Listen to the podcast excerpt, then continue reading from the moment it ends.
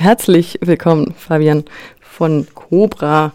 Du hast uns die neue Basilikum mitgebracht, diesmal zum Thema Klima. Was ist denn dein Highlight?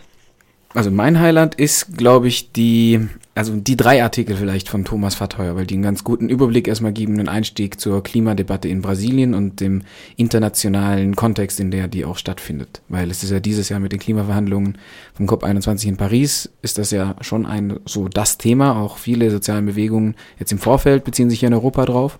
Und er schafft es ganz gut, da auch den Blick etwas zu erweitern und zu schauen, okay, was ist denn in Brasilien, einem neuen Global Player, irgendwie los, was Umweltpolitik anbetrifft, im Zuge dieser ganzen politischen und wirtschaftlichen Krise, die in Brasilien gerade los ist.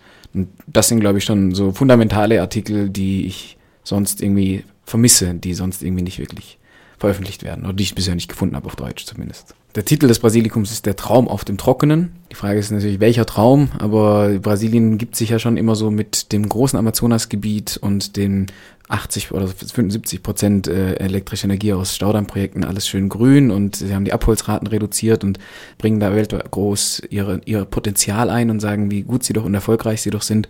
Und äh, wir fragen halt, ob dieser Traum, von dem sie da propagandistisch aufarbeiten, wirklich wahr, der Wahrheit entspricht. Und der Wahrheit entspricht. Die Wahrheit gibt's ja eh nicht, aber äh, was da dahinter steht, wir hinterfragen das ein bisschen. Und es ist schon auch gedacht, dass dieses äh, Heft auch so ein ein Beitrag zu dieser Klimadebatte weltweit sein kann, weil ich denke, Brasilien wird in diesen Verhandlungen in Paris auch eine wichtige Rolle einnehmen. Sie sind ein BRICS-Land, äh, spielen, haben da eben auch eine Koalition mit Ländern, die für die Verhandlungen entscheidend sein werden. Also China und Russland sind ja in diesem Bündnis drin und auch Südafrika hat mit seinen Kohleabbaugebieten natürlich ein, was zu verteidigen sozusagen oder was zu verlieren bei den Klimaverhandlungen. Und das äh, schreibt auch Thomas in seinen Artikeln, dass es Brasilien bisher immer da eigentlich darum ging, die Klimaverhandlungen so zu gestalten, dass es nicht zu viel Einfluss hat auf die eigene Wirtschaft oder die nicht ja irgendwelchen Beschränkungen unterwirft, äh, wo sie in ihrem Wachstum gebremst sein könnten. Das wäre jetzt auch meine nächste Frage gewesen. Das, was ich aus Brasilien als letztes gehört habe, waren Staudammprojekte für Großindustrie und ähm, was du gerade erwähnt hast, noch die Uranmine in Ceará ist, das soll noch erweitert werden. Also von Nachhaltigkeit kann man da, glaube ich, nicht reden. Also in diesem, in dieser Debatte rund um den Ausstoß CO2 ist es natürlich, erstmal, wenn man nur den CO2-Ausstoß betrachtet, der Stromproduktion, dann ist natürlich ein Kohlekraftwerk an sich erstmal mehr emittierend, weil du Kohle verbrennst und dann hast du einen direkten Ausstoß an CO2.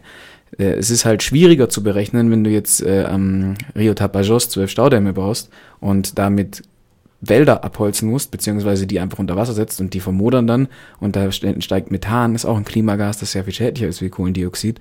Das ist natürlich ein bisschen schwieriger zu berechnen. Und dann sagst du, dann rechnest du natürlich gegen hier, es wird ja dann auch so viel äh, CO2 eingespart, aber es ist ja ein, eine virtuelle Einsparung, weil im Moment würde das ja auch nicht freigesetzt werden. Nur wenn du halt mehr Strom produzieren willst und den halt dann per Wasserkraft produzierst, ist es günstiger oder klimafreundlicher, als wenn du den per Kohlestrom produzieren willst. Dass du mit diesem äh, Strom dann aber wieder Aluminium abbaust, äh, beziehungsweise Eisenerzbauxid zu Aluminium machst, dafür unglaublich viel Holz abbaust äh, und Bauxit ab, abbaust, also nochmal Riesenmengen CO2 freisetzt, um diesen ganzen Wirtschaftswachstum, der nicht unbedingt darauf aufgelegt ist, das Thema, äh, das Klima zu schützen, sondern halt irgendwie die, äh, die Wirtschaft anzukurbeln, das sind alles keine klimasparenden Maßnahmen oder klimaschonenden Maßnahmen, die dort geträumt werden. Und ein anderes ähm, Projekt, das auch äh, von Thomas angeschrieben wird, was auch überhaupt nichts mit Klimaschutz zu tun hat, ist äh, die entdeckten Ölför Erdölvorkommen äh, vor der Küste Brasiliens, in der Atlantikküste, vor Rio, des Presal die ganze Debatte in Brasilien dreht sich eigentlich nur darum, wie die Gelder verteilt werden können, die dann aus diesem Presal rauskommen. So die sprudelnden Erdölquellen, die Scheichs Lateinamerikas, haben dann schon gesagt, ja, dann im Prinzip die Gesellschaft hat äh, nur gefordert, dass das dann halt für Bildung oder Gesundheit drauf äh, verwendet werden soll. Macht ja natürlich Sinn, wenn man Geld hat, das auch ordentlich einzusetzen. Aber es ging überhaupt nicht darum, so keep the oil in the soil, darüber nachzudenken, macht es überhaupt Sinn, dieses Erdöl zu fördern? Und jetzt ist die Debatte gerade Jetzt ist es, jetzt ist es eigentlich noch schlimmer, die Situation, weil es gibt gerade die riesigen, ähm, den Skandal um Petrobras, Korruption, wie hängt die Regierung mit drin, wie hängen sowieso die ganzen politischen Parteien mit drin. Ist ja nicht nur so, dass die Regierungsmitglieder irgendwie in diesen Skandal verwickelt sind, sondern auch ganz viele Parteien, Mitglieder von Parteien, die vorher an der Regierung waren. Aber jetzt geht es eigentlich nur darum, Petrobras vor der Privatisierung zu schützen. Also die sozialen Bewegungen sagen jetzt, wir wollen nicht, dass Petrobras privatisiert wird. Das ist nämlich eine Antwort auf, diese, auf diesen Korruptionsskandal. Da sagen die Leute, ja, das ist hier so verbündelt mit dem Staat, ein Staatskonzern. Das muss entflochten werden und privatisiert, damit diese Korruption ein Ende hat. Und jetzt sind die sozialen Bewegungen sagen dann, wir wollen nicht, dass ein öffentlicher Konzern wie Petrobras, der auch kulturell und auch äh, in der Medienlandschaft ziemlich viele Programme fördert, die verteilen da auch ein bisschen Geld außerhalb der Korruption, dass der privatisiert wird. Das ist ja dann wieder eben eine Enteignung des, der Bevölkerung oder der Gesellschaft sozusagen. Aber es geht eben gar nicht darum, was ist denn die Aufgabe dieses Staatskonzerns? Ist es die Aufgabe, irgendwie jetzt noch mehr Erdöl, Erdöl zu fördern und die Klimaerwärmung weiter anzuheizen? Das wird überhaupt nicht hinterfragt. Und diese Debatte versucht Thomas da so ein bisschen aufzugreifen. Ähm, gibt es Leute, die sich überhaupt darum kümmern, um diesen Aspekt? Oder hat er überhaupt gar keine Chance, in Brasilien überhaupt wahrgenommen zu werden? Und klar, der Uranabbau ist ja auch eine ähnliche Geschichte wieder. Erstmal ist eine Nuklearenergie äh, auch nicht so CO2-emittent wie ein Kohlekraftwerk. Aber was dort an äh, Minen und Verstrahlung von der Umwelt irgendwie passiert, das sind halt noch ganz weitere Effekte. Im Klimawandel an sich bringt halt auch nichts, wenn der Planet dann völlig getrashed ist, den du nachher, wenn er halt nicht wärmer wird, aber ansonsten kaputt. Also man muss das schon noch ein bisschen ganzheitlicher betrachten. Ja, und ich glaube, eine ganzheitliche Ansicht der Probleme ist auch bei der Wasserkrise notwendig, die wir ein, Interview zu gemacht haben mit einer Aktivistin, mit der Marisa Watley. Da geht es eben auch darum, wo, wo kommt diese Wasserkrise her, weil jetzt im Frühjahr, also in unserem Frühjahr, im Sommer dort, Februar, März, war es ganz schlimm in Sao Paulo und auch Rio ging es auch langsam los. Die Reserven sind immer noch relativ leer, also die Stauseen, das Stauseensystem ist noch nicht noch weit entfernt davon aufgefüllt zu sein. Also das Problem wird sich im nächsten Jahr wiederholen. Ähm, das ist ein, Problem, das auch jetzt durch die, im Moment gibt es so Forderungen oder so Vorschläge. Man verbindet mehrere Stauseesysteme und pumpt aus Minas Gerais Wasser ab, aber davon wird das Wasser nicht mehr. Also das, was sie dort abgraben, das geht halt dann woanders verloren. Da werden eben äh, Sachen thematisiert, wie es gehen 30, 40 Prozent des Wassers geht im maroden Leitungssystem verloren. Vielleicht sollte man darin mal investieren, aber das ist halt eine teure Maßnahme, die langfristig nach und nach erst Erfolg haben wird. Und das ist halt nichts Attraktives für einen Bürgermeister, der in zwei Jahren wieder gewählt werden will. Oder ich weiß jetzt nicht genau, wann die Wahlen sind. Eine ähnliche, also auch wieder um Sao Paulo, dreht sich noch ein Artikel von Marco Schall, der äh, hat sich mit den Protesten um den Parque de los Búfalos äh, beschäftigt, ist im Moment ein öffentlicher Park, der halt zubetoniert werden soll und äh, große Hochhäuser hingestellt werden und da gibt es einen lokalen Widerstand dagegen und da hat sich Marco Schall eben umgeschaut.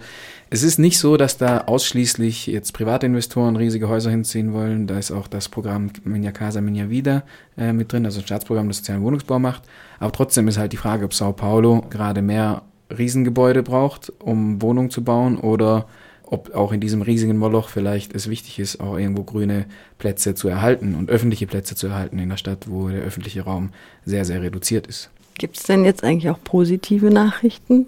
Ja, es, das heißt positive Nachrichten. Also es, es wird ähm, ein Artikel von Carlos Dariel beschäftigt sich mit den Antworten von Kleinbauernnetzwerken auf den Klimawandel. Also der Klimawandel findet ja auch schon statt und es braucht natürlich Klima verändert sich immer und äh, Bauern und Landwirtschaft sind vom Klima natürlich sehr abhängig. Und da werden Strategien entwickelt, wie sie eben auf einem kleinen Maßstab mit Saatguttausch ihre Vielfalt so erhalten, dass sie sich eben auch den verschiedenen Bedingungen anpassen kann. Und er hat da, er beschreibt von diesen Casas de Sementes, also diese Häuser des Saatguts, wo die sich äh, dort schon organisieren. Und ich habe mich so ein bisschen umgeguckt, was denn in Deutschland und der EU los ist und habe dort ein bisschen ja, eruiert, wer, was für Akteure hier am Start sind. Also Pro Spezie Rara sitzen hier auch in Freiburg zum Beispiel oder die Bingenheimer Saatgut AG, die eben auch samenfestes Saatgut produziert, das eben vor Ort auch vermehrt wird, um eben Charakteristika zu erhalten oder weiterzuentwickeln, die dann auch an das geänderte Klima sich anpassen.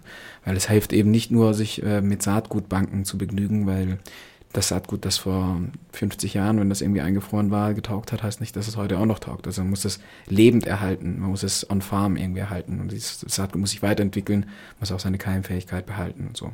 Ja, ein positiver Aspekt ist es vielleicht auch nicht, aber immerhin die Wahrnehmung wird besser. Zu Umweltrassismus in Brasilien gibt es einen Artikel. Dann wird im Prinzip beschrieben, dass viele der Maßnahmen, Infrastrukturprojekte und auch Auswirkungen von verpestetem Wasser und so weiter trifft halt oftmals marginalisierte Bevölkerung. Und äh, die haben halt keine so eine große Lobby, um solche Projekte im Vorfeld zu verhindern oder keinen Zugang auch zu den Informationen, was für Effekte diese Baumaßnahmen auf sie haben wird. Und da wird jetzt immer mehr auch drüber gesprochen, in der, im, im Diskurs zumindest, wer denn eigentlich betroffen ist von, von großen Bauprojekten. Und da hat der Clemens Laschewski und die Andrea Suri haben da einen Artikel drüber geschrieben und das eigentlich auch ganz gut zusammengefasst, denke ich. Ich glaube, im Großen und Ganzen ist es eine, eine gute Grundlage, wenn jetzt jemand wirklich mal über den Tellerrand hinausgucken will und schauen, was ist denn Klima- und Umweltpolitik in Brasilien gerade, wie findet das statt, wie sind die Debatten, wie kann man auch auf Brasilien bauen oder eben nicht in diesen Klimaverhandlungen, ist es ein potenzieller Partner. Da kann man sich ganz gut drauf auf berufen, wenn es jetzt zum Beispiel im August wird es eine Regierungskonsultation geben, also auf elf Ministerien aus, von deutscher Seite werden nach Brasilien mit äh, Merkel fahren und dort eine Regierungskonsultation abhalten. Das wird die erste Regierungskonsultation sein von Deutschland mit einem lateinamerikanischen Land überhaupt. Also von den elf werden irgendwie acht auf Ministerebene wirklich vertreten sein. Also da kommt schon eine große Regierungsdelegation nach Brasilien und die wollen da auch so einen Mini-Klimagipfel irgendwie schon mal abhalten um halt Brasilien auch so ein bisschen festzunageln auf Positionen, wo sie sich dann in Paris drauf weiter, äh, weiter bearbeiten können. Und ich glaube, auch wenn man im Hinblick auf dieses Treffen im August, das wird so Mitte August sein, 17., 18., 19., glaube ich, um da auch mit irgendwie argumentieren zu können und auch die äh, der Bundesregierung vielleicht ein paar Forderungen mit auf den Weg zu geben oder zumindest zu sagen, wo, wo da die, die Punkte überhaupt sind.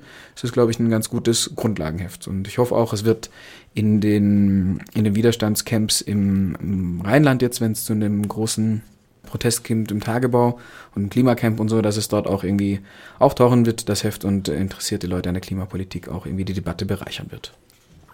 Und lesen kann Mensch das entweder auf Papier, kriegt man bei euch in der Kronenstraße oder als PDF. Genau, kann man beides bei uns bestellen. Es gibt dann ein Formular auf unserer Website, beziehungsweise de facto klickst du auf den Link und dann geht ein E-Mail-Programm auf und das sagt hier bestellen. Ich jetzt gern als PDF oder geschickt. Wenn ihr es geschickt haben wollt, müsst ihr uns natürlich eine Postadresse schicken. Wir schicken es aber auch an Postfächer, wenn ihr eure Anonymität bewahren wollt.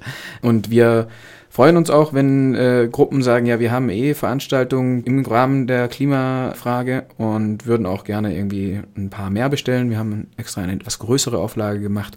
Also ihr müsst keine Angst haben, dass uns die Hefte bald ausgehen. Bestellt gerne bei uns auf kooperation-brasilien.org.